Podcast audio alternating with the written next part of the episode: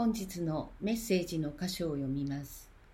本日のメッセージの箇所は、マタイの福音書第26章47節から56節聖書は後ろの方、新約聖書の58ページになります。マタイの福音書第26章47節イエスがまだ話しておられるうちに、見よ、十二人の一人のユダがやってきた。祭司長たちや民の長老たちから差し向けられ、剣や棒を手にした大勢の群衆も一緒であった。イエスを裏切ろうとしていた者は彼らと合図を決め、私が口づけをするのがその人だ。その人を捕まえるのだ。と言っておいた。それで彼はすぐにイエスに近づき、先生、こんばんは。と言って口づけした。イエスは彼に、友よ、あなたがしようとしていることをしなさいと言われた。その時人々は近寄り、イエスに手をかけて捕らえた。するとイエスと一緒にいた者たちの一人が、見よ、手を伸ばして剣を抜き、大祭司のしもべに切りかかり、その耳を切り落とした。その時イエスは彼に言われた。剣を元に収めなさい。剣を取る者は皆剣で滅びます。それとも私が父にお願いして、十二軍団よりも多くの見つかいを今すぐ私の配下に置いていただくことができないと思うのですか。しかし、それでは、こうならなければならないと書いてある聖書が、どのようにして成就するのでしょう。また、その時群衆に言われた。まるで強盗にでも向かうように、剣や棒を持って私を捕らえに来たのですか。私は毎日、宮で座って教えていたのに、あなた方は私を捕らえませんでした。しかし、このすべてのことが起こったのは、預言者たちの書が成就するためです。その時、弟子たちは皆、イエスを見捨てて逃げてしまった。本日のメッセージは、戦いの相手を見誤るな、です。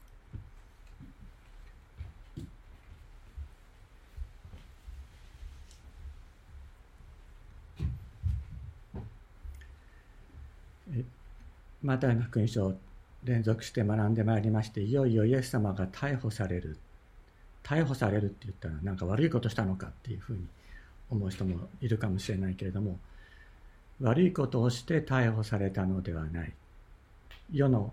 権力者たちがイエス様を抹殺しようとした。そのためにイエス様は逮捕されたのであります。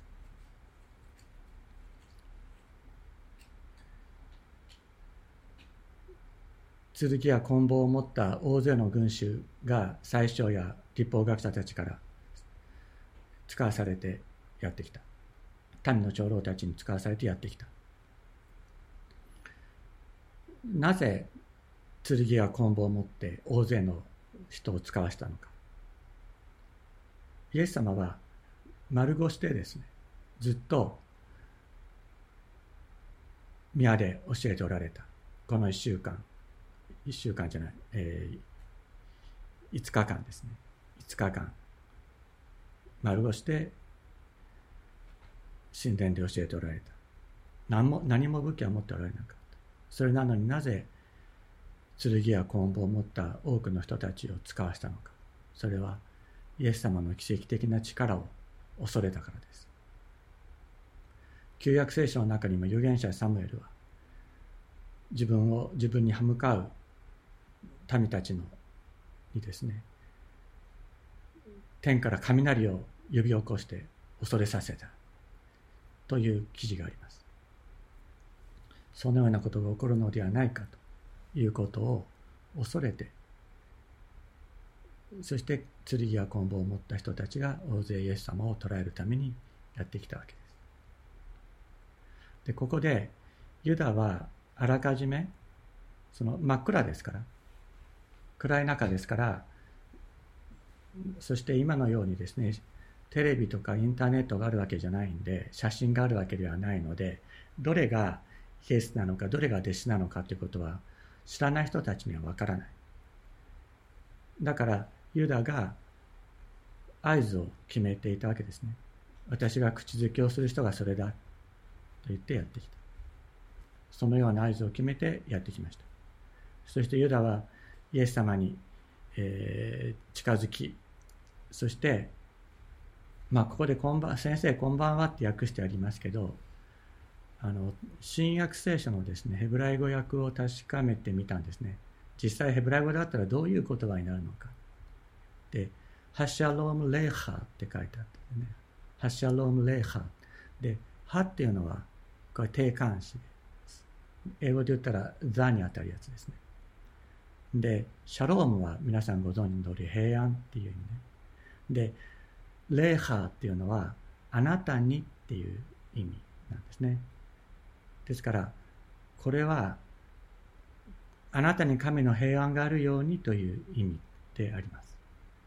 それがヘブライ語の普通の挨拶の言葉であるためにあ先生こんばんはっていうふうに、えー、訳したんだと思いますけれどもあなたに神の平安があるように。これはイエス様がよみがえった後弟子たちに現れた時に平安があなた方にあるようにと言われたのと同じです。つまり最大限の祝福の言葉であります。この言葉をもってユダはイエス様を裏切りました。そしてただ一回ですね方に口づけをしたというのではなかった。これはここで書かれている言葉は熱烈な口づけ。何度も口づけをした。唇にした。そういう意味であります。それは合図のためであった。まさにですね。死を侮辱する。本来死に対してはですねひげに口づけをしたりするわけです。それを唇に何度も繰り返す。これは死に対する強烈な侮辱であります。このようなことをしてユダはイエスを裏切る合図とした。しかしイエス様はそのユダに対して「お前なんだ!」とはおっしゃらなかったんですね。友よ友よと語りかけられた。これが私たちの主イエスです。私たちどれだけ主イエス様を侮辱するような生き方をしてきたでしょうか。しかしそれでもイエス様は私たちに対して友よと語りかける方そのことをまずここで覚えたいと思います。そして今日のこの箇所全体を理解する鍵は何か。剣を取る者は剣で滅びるという言葉がありますけれども今日はそのことを中心にお話をしたいと思っていますがこの箇所をその聖書の言葉を理解する鍵は何か。それは聖書の全体のストーリーを知るということです。この箇所だけを見ていたのではその意味は分かりません。聖書は創世記から黙示録までの全体のストーリーがどのように展開していくのかということを知ることによって初めて個々の箇所を理解することができます。そしてそれはこうです。神は悪魔に支配された世界を奪還するため、最初神様は世界を良きものとして創造なさった。ところが悪魔の誘惑によって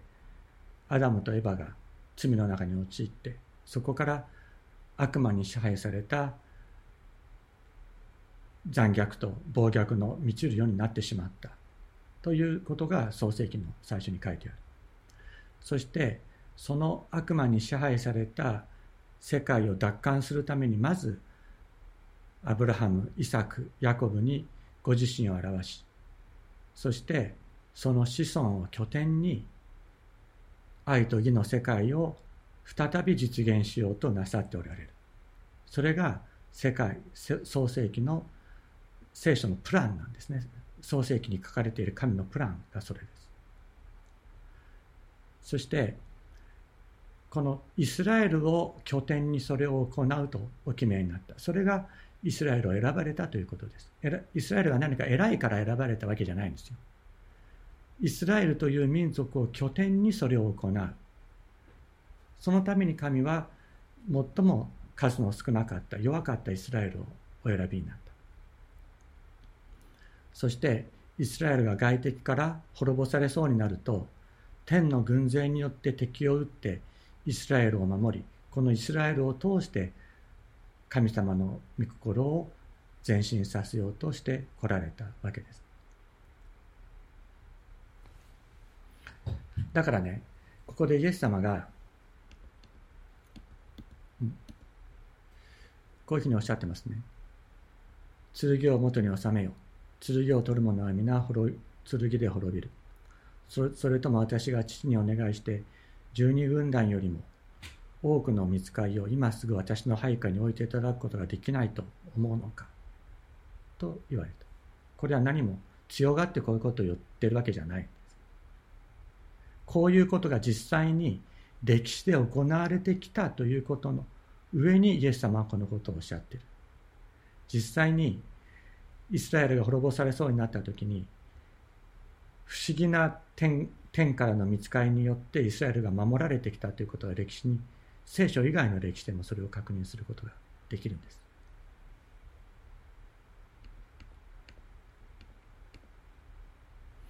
まずこれは、えーイスラエルと、え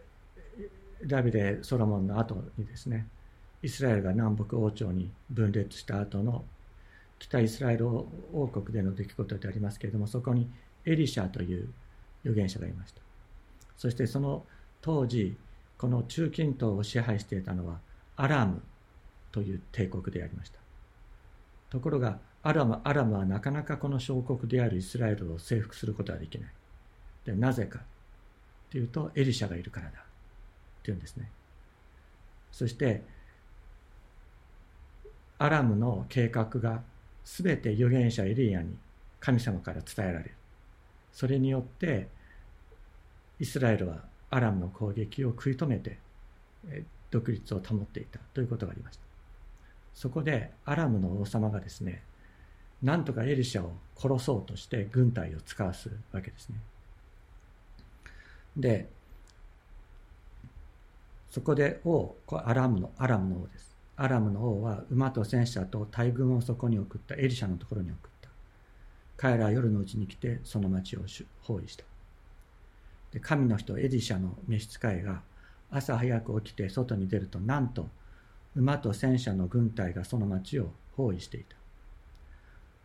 その召使いの若者がエリシャに、ああ、ご主人様どうしたらよいのでしょう？と言ったすると彼は恐れるな。私たちと共にいる者は彼らと共にいるよりもいる者よりも多いのだからと言った。そしてエリシャは祈って主に願った。どうか彼の目を開いて見えるようにしてやってください。するとですね、主がその若者の目を開かれたので、彼が見ると、なんと火の戦車と火の馬と火の馬と戦車がエリシャを取り囲んで山に満ちていた。主の使い主の軍勢が山に満ちていたこれによってアラムは撃退されアラムはアラムからエリシャとその町は守られたのです。またですね南田王国にあってはイザヤ書という、え預言者の書がありますけれどもそのイザヤが活躍していた時代ユダヤの王様はヒゼキヤとユダの王様はヒゼキヤと言いました。当時アラムではなくてですね、えー、アッシリアという帝国がメソポタミアを支配していました。でこのメソポえメソポタミアを支配していたアッシリアは非常に残虐な帝国でありましてそして、えー、そのイスラエルやその辺りのですね城壁のある町を次々にの撃ち滅ぼしてそして皆殺しにしていく。そういうことをやっていました。そのそれがエルサレムを包囲するわけですけれどもそのアッシリアのセンナケリブが、将軍ラブシャケを使わしてエルサレムを包囲します包囲してその幸福を求めるわけですけれどもその少し前にエルサレムの、南南西45キロぐらい45キロぐらいのところにラキッシュという町があります。これも城壁のある堅固な町だったんですけどもそのラキシュエルサレムから45キロメートルほど南西の城壁のある町をそのアスリアをセンナケリブがですね、えー、滅ぼした時のレリーフっていうのがこれ大英博物館にあるんです。でちょっと見にくいかもしれないけど椅子に座っていてあの奴隷たちに日よけのシェードを持たせてですねここに椅子に座っているのがこれがセンナケリブです。そしてその前でひざまずいひれ伏しているのがラキシュの人々。これはセンナケリブがラキシュを滅ぼした時それを記念記念したレリーフがを作らせたんです。そしてそれは今大英博物館にあります。でこれはですねあの、まあ、欠けてますけどもラキシュの人々の首を持って歩くアスリアの兵士たち。そして手を縛られ捕らえられて連れて行かれるラキシュの人々。でこれはラキシュの城壁かあるいは崖から生きたまま投げ落とされるラキシュの人々。こういう悲惨なことが実際にあったのです。アスリア帝国がエルサレムのすぐそばの町をこのようにして滅ぼした。そしてその勢いを持ってエルサレムを取り囲んだのです。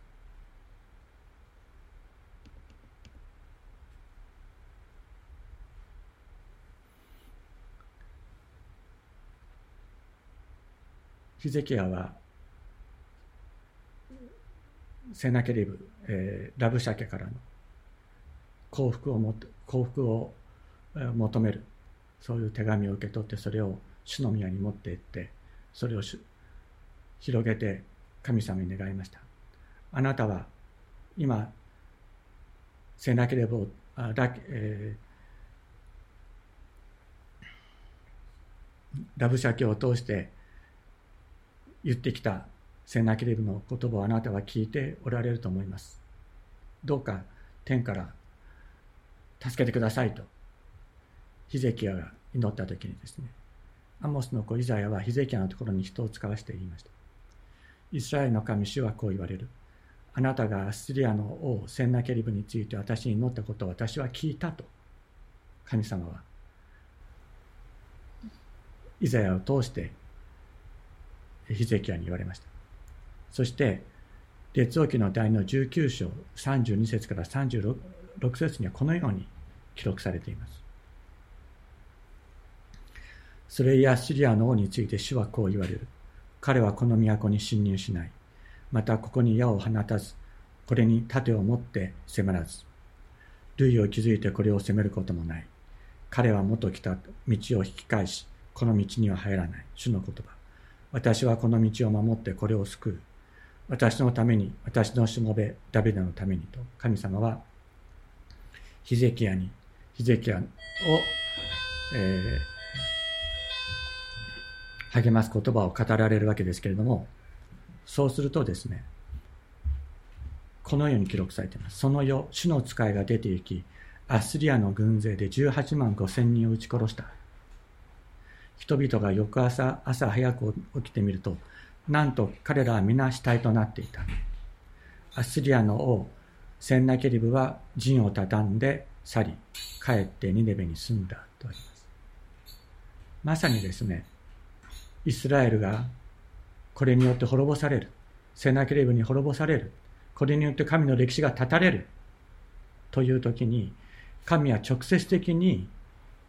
ご自身の使いを送って、アッスリアの軍隊を滅ぼしたということが歴史の事実として記録されているのです。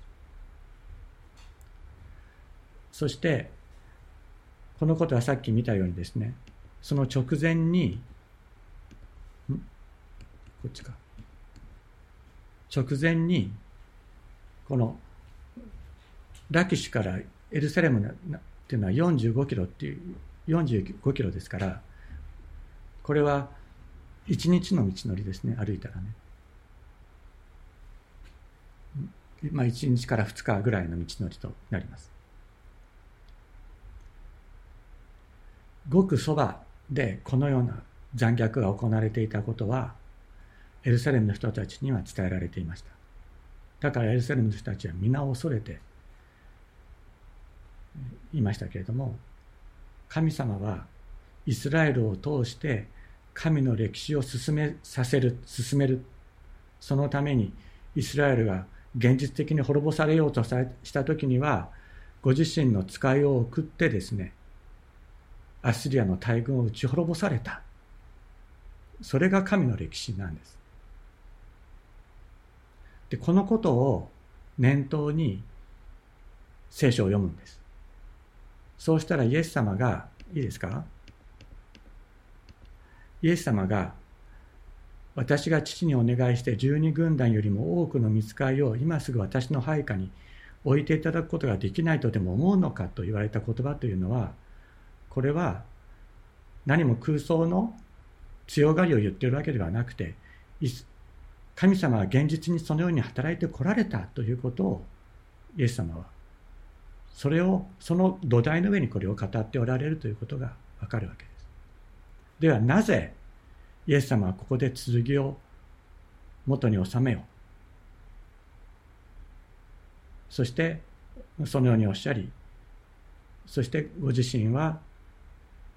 見つかりの軍隊を呼び寄せることを願われなかったのか。そこに重要な意味があります。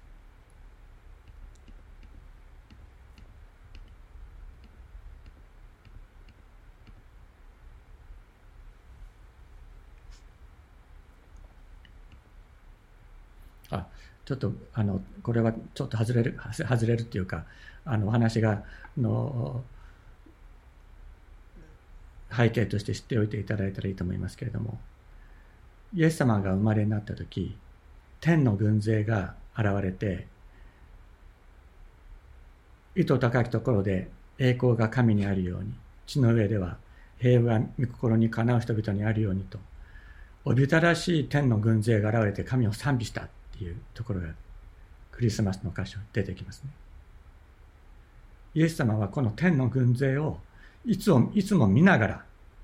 伝道しておられたんです。エリシャを取り囲んだ火の馬と火の戦車。エリシャの目にはそれが見えていた。だからエリシャは恐れなかった。イエス様にも、イエス様にはさらにもっとはっきりと見えていたことでしょう。ことでしょう天の軍勢が、その天の軍勢がいつも控えている。それをイエス様は見ながらガリラヤでの伝道をしておられたのです。また、イエス様は、私たち一人一人に使わされている天の御使いたちがいるとおっしゃっています。あなた方はこの小さい者たちの一人を軽んじたりしないように気をつけよう。あなた方に言いますけれども、天にいる彼らの御使いたちは、天におられる私の父の御顔をいつも見ているからだと言って私たち一人一人に天の御使いたちが使わされているんだとおっしゃっている。それは、そういうふうに思ったってことじゃない。イエス様にはそれが見えていたのです。イエス様はそういう方です。そのイエス様が、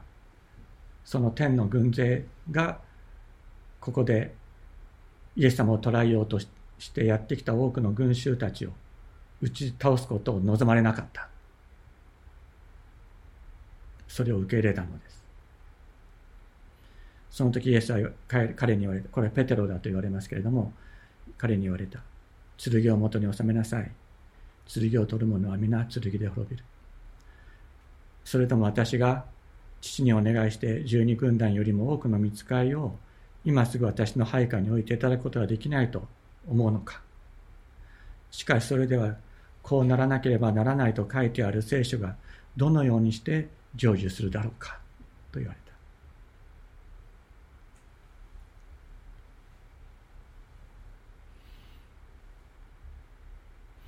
神ご自身もね、イスラエルの民を滅ぼそうとしてやってきた敵、アッシリアのセンナキリブから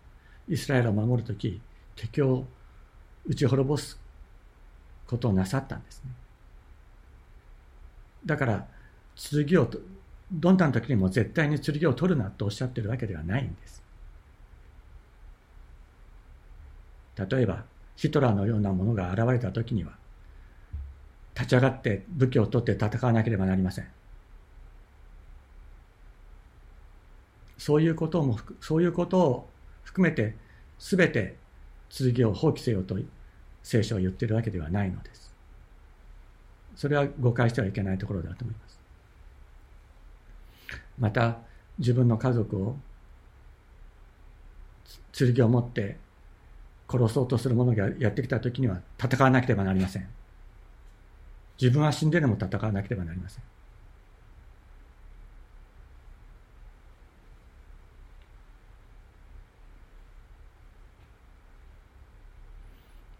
イエス様がここでおっしゃってるのは、そういうことではないんですね。絶対に剣はどんな時にも取ってはいけないとおっしゃってるわけではない。聖書の中には、剣を取れと書いてあるところももちろんあります。そういうことをすべてすべて背景として知った上でこの歌詞を理解しなければいけないのです。剣を取る者の敵は誰かそれは剣を取る者です。剣を取る者同士が戦うのです。ここで剣を取る者は剣によって滅びるというのは剣を取る者は互いに滅ぼし合ってしまうぞということをおっしゃっている。で、ここで具体的にはペテロや弟子たちに対して、お前たちは剣を捨てて逃げろっておっしゃったんです。お前たちは逃げろっておっしゃったんです。剣を捨てて逃げろと。自分の命を救えとおっしゃったんです。主イエスの真の敵は剣によって戦う相手ではありませんでした。主イエスがペテロや弟子たちに伝えたかった内容は何かそれは私の敵は剣を取って戦う相手ではない私の戦う相手はサタンである剣によ剣によって戦う相手ではない。十字架の血によって戦う相手。十字架の血によって打ち滅ぼす相手。それがサタ私の敵である。とおっしゃっているんです。そしてペテロにも、君の真の敵は剣を取るものではない。君も私と同じ戦いを戦えと、イエス様はおっしゃった。そのために今は逃げようとおっしゃったのです。しかし、弟子たちにはこのイエス様の真の意味は分かりませんでした。まだ十字架の地上の力を知らなかったからです。十字架の地こそがサタンを打ち倒す力であるということをまだこの時弟子たちは知りませんでした。だから彼らは全てがわからなくなって逃げてしまったのです。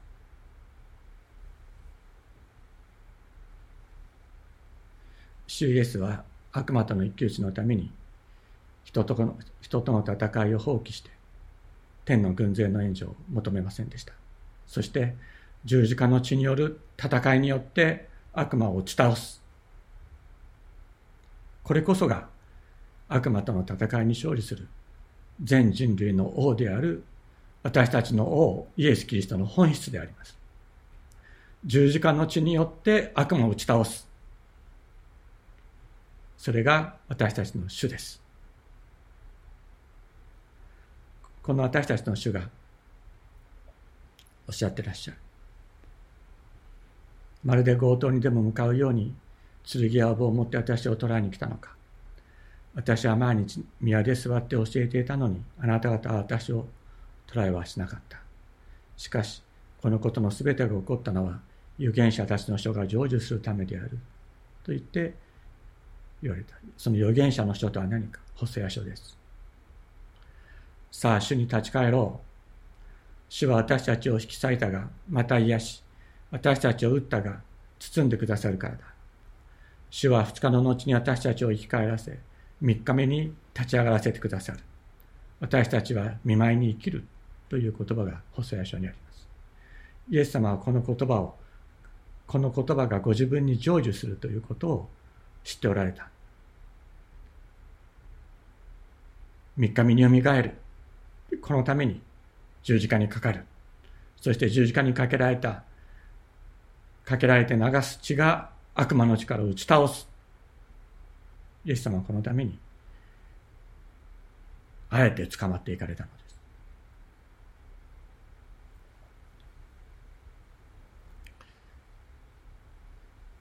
このことは私たちにとってどのような意味を持つでしょうか私たちが私たちの主私たちの王がどのような方であるのかということを私たちがまず知ることそして神が現実的に歴史を動かし、現実的に歴史を救おうとしておられる実在の方であるということを私たちは知ること。それは本当に重要なことです。そして私たち自身がこの王に従ってどのどのように生きていくのか。攻撃を受ける時があります。社会生活の中で攻撃を受けることがあります。そういう中で私たちはどのようなものとして生きるのか、どのようなものであるのか、主イエスに従って歩むものとは一体何なのかということを私たちは知る必要があります。エペソビテの手紙6章10節から18節終わりに言います。主にあってその滞納の力によって強められなさい。悪魔の策略に対して固く立つことができるように、神のすべての武具を身につけよう。この武具というのは剣ではありません。私たちの格闘は血肉に対するものではなく支配力この世の暗闇の世界の支配者たち悪魔によって力を与えられている者たちまた天井にいる諸々の悪霊に対するものだですから邪悪な日に対して対抗際して対抗できるようにまた一切を成し遂げて固く立つことができるように神のすべてすべての武具を身につけよう武具を取りなさいとパウロは進めています。固く立て。腰には真理の帯を締めようと。真理の帯とは何でしょうかイエス・キリストは言われました。私は真理である。私は誠であると。誠の帯。イエス・キリストという帯を締めるのです。胸には正義の胸当てをつけようと。正義の胸当てとは何か私たちの義となってくださったイエス・キリストであります。胸にもイエス・キリストをつけるのです。足には平和の福音の備えを履けと言います。私たちの平和、それはイエス・キリストであります。足にもイエス・キリストを履くのです。これらすべての上に信仰の盾を取れ。それによって信仰はイエス・キリストが私たちに与えてくださるもの。私たイエス・キリスト自身が私たちの信仰となってくださる。誠となってくださるのです。これによって弱い者が放つ火矢をすべて消すことができます。救いの兜、我らの救いは何か？イエス・キリストこそ我らの救いであります。御霊の剣、すなわち神の言葉、イエス・キリストの言葉を取れと聖書は言うのです。私たちの腰にも、胸当てにも、兜にも、大盾にも、私たちが取る神の言葉も、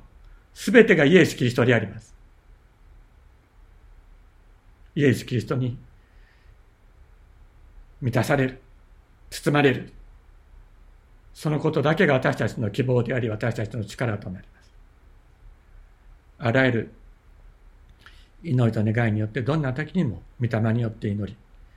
そのために目を覚まして、すべての生徒のために忍耐の限りを尽くして祈れとおっしゃってる。私たちもイエス・キリスト、私たちの王、イエスイエス・キリストがどのような方であったのか、それを知り、この方が現実に歴史を導いておられることを知り、私たちもこの方のしもべとして歩んでいきたいと心から願います。お祈りをしましょう。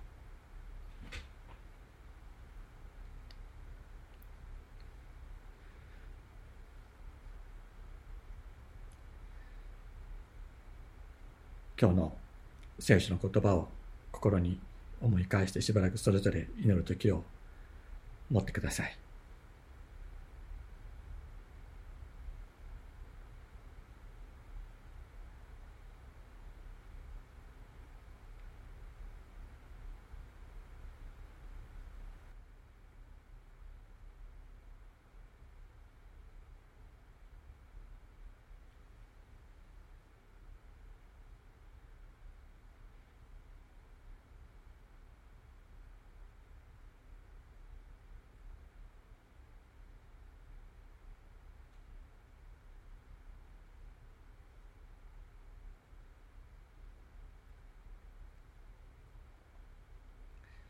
天のお父様、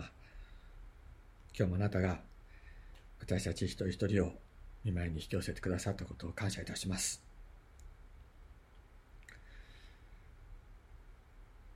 主イエス様、あなたが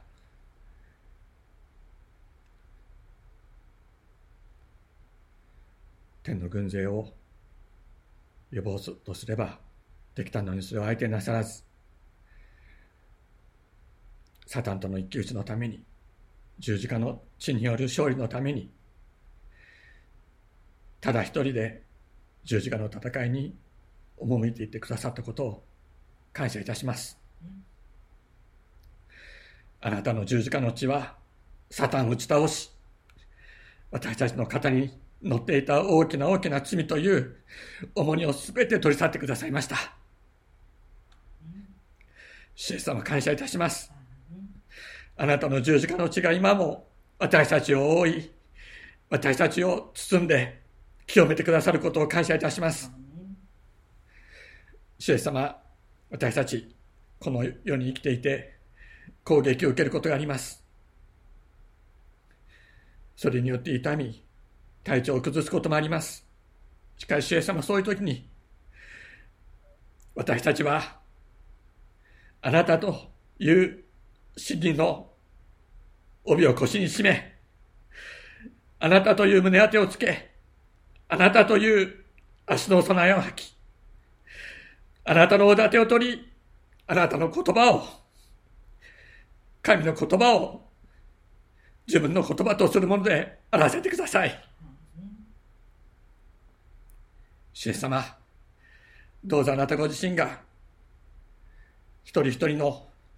盾となり、腰の帯となり、大盾となり、兜となり、剣となって、一人一人が、また私たちが、あなたのしもべとして、共に歩んでいくことができるように助けてください。イエス・キリストの名によってお祈りいたします。